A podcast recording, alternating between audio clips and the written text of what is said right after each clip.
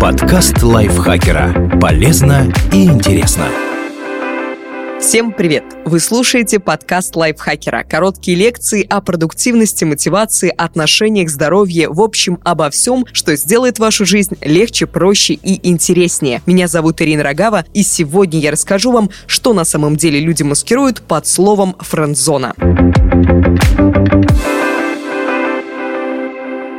Что называют френд-зоной. Считается, что впервые слово френд-зона от английского френд-зон прозвучало в первом сезоне «Друзей». Оно всплыло в разговоре Росса и Джо, когда последний объяснял, если слишком долго не говорить девушке о своих чувствах, то она начнет воспринимать тебя только как друга. Словари дают следующее значение этого слова – состояние дружбы с тем, с кем бы вы предпочли романтические или сексуальные отношения. Это вроде достаточно нейтрально, хотя на самом деле это не совсем так. Сравните эмоциональную окраску двух фраз. Она относится ко мне как к другу. Я у нее во френд-зоне. Первая фраза больше похожа на констатацию факта, возможно, с горечью от невзаимности, а вторая нередко содержит дополнительный смысл. Она предполагает взаимоотношения, в которых один человек влюблен и потому вкладывается в другого морально и материально, а тот пользуется всеми бонусами и ничего не дает взамен.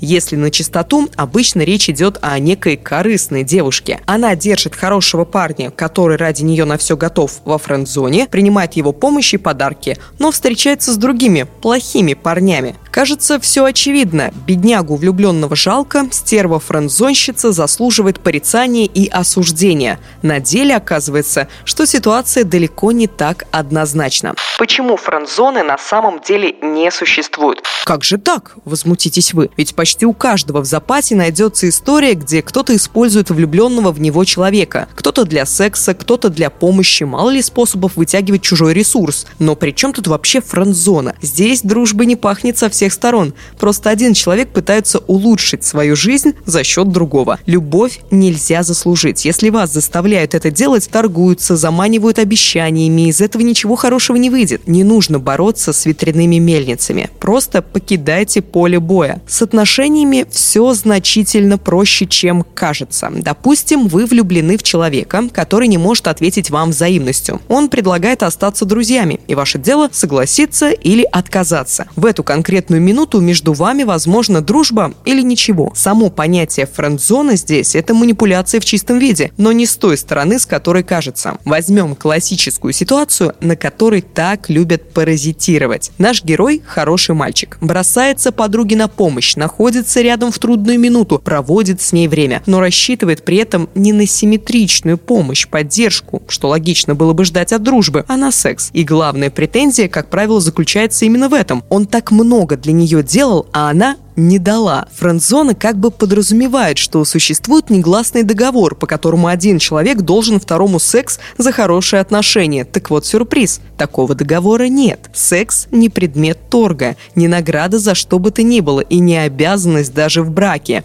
А знаки внимания не инвестиции, которые должны принести прибыль. Еще одна функция, оправдывающая существование френдзоны – смягчить удар по эго. Вы такой хороший, но вас отвергли. Это не потому, что с вами что-то не так. Это она меркантильное чудовище. Истина же где-то посередине. Возможно, и с вами все так, и с ней. Просто чувства невзаимны. Не надо искать в этом ничего особенного. Почему френд-зона часто связана с сексизмом? Влюбиться без взаимности может любой, но мужчины чаще оказываются во френд-зоне, и это не из-за особой расчетливости их возлюбленных. Просто они чаще испытывают влечение к своим друзьям противоположного пола, тогда как женщины просто дружат. Отчасти это может быть связано с тем, что у мужчин больше участок мозга, отвечающий за половое влечение. Но есть и другая важная деталь. Женщинам проще дружить с мужчинами, потому что они их воспринимают как людей, подходящих для такого рода отношений, интересных, полноценных и равных, достойных дружбы. В обратную сторону это не всегда работает. Появился даже термин girlfriend zone. Он означает, что девушка интересует мужчину только в плане романтических отношений. Возможность дружбы даже не рассматривается. Более того, часто чувства девушки не имеют никакого значения, ведь ее нет не воспринимается всерьез. Она обещает дружбу, честно дружит, а потом получает претензии и попытки навязать чувство вины за то, что обидела милого мальчика, просто потому, что выполняла свое обещание. И при ближайшем рассмотрении оказывается, что тот самый хороший парень запросто может оказаться главным злодеем в этой истории, потому что все его хорошее отношение строится именно на иллюзии, что так он сможет добиться желаемого. Вроде бы френд-зона – зона дружбы,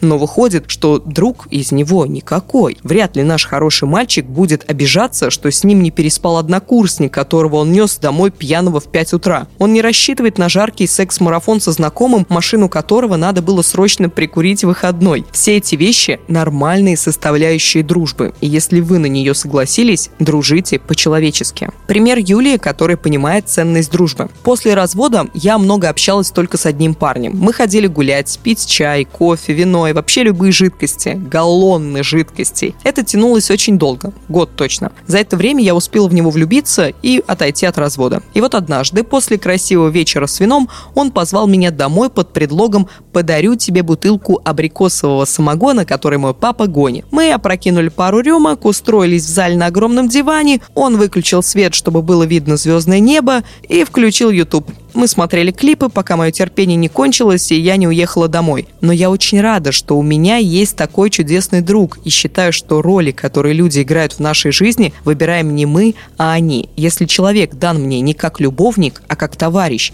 радоваться нужно ему, а не его функции. Может ли дружба перерасти в любовь?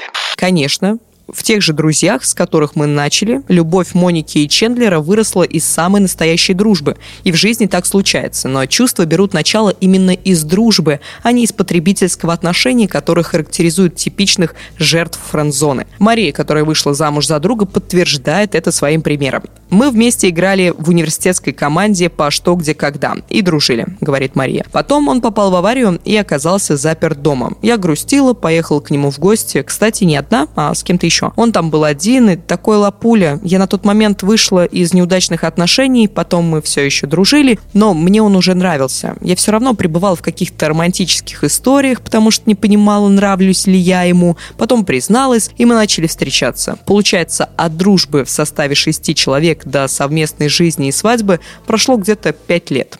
Как быть, если непонятно, что между вами происходит? С отношениями все просто, но не настолько, как хотелось бы. Иногда бывает, что решительного «нет, давай останемся друзьями» не прозвучало, и вы сами не понимаете, какой у отношений статус. Лучший способ – честно признаться и все обсудить. Кажется, что человек, в которого вы влюблены, сам все должен понять, особенно если вы следуете стереотипному набору жестов, которые демонстрируют ваше внимание. Но сигналы не всегда считываются правильно. Люди бывают разными, и для многих романтический интерес не очевиден. Вы общаетесь как друзья, почему бы не считать это дружбой? А некоторые реально могут годами не замечать, что в них кто-то влюблен. Вот пример Иванны, которая не умеет дружить для выгоды и ждет от других того же. Хорошо помню грусть от нескольких ситуаций, когда выяснялось, что человек уделял мне внимание, проводил со мной время, делал мне какие-то приятные вещи, уверял, что я в чем-то дивно хороша, потому что у него на меня, оказывается, были какие-то виды. Для меня, если ты хорошо ко мне относишься, это ты хорошо ко мне относишься просто так, ни почему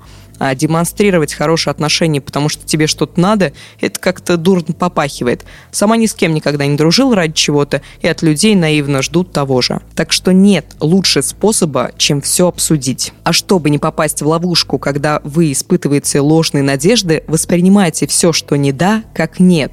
Это сэкономит вам кучу нервов. Вы свою часть работы сделали, во всем признались. Следующий шаг в любом случае за предметом интереса. Если чувства окажутся взаимными, вам сообщат. Если эту карту будут разыгрывать для манипуляции, это, как мы уже выяснили, не любовь и не дружба.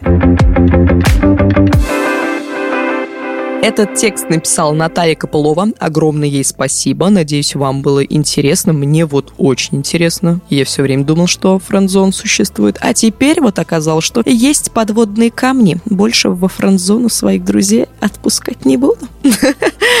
Шучу. Вы у нас не во френд-зоне, мы вас очень сильно любим. Если вы нас любите также, пожалуйста, ставьте нам лайки и звездочки, пишите комментарии, подписывайтесь на наш подкаст везде, везде, везде, если еще не подписаны. Делитесь выпуском со своими друзьями в социальных сетях. Чтобы больше людей узнали о нашем прекрасном подкасте. И все, ждите следующего выпуска, обязательно к вам вернусь с чем-нибудь интересненьким. Прощаюсь с вами, пока-пока.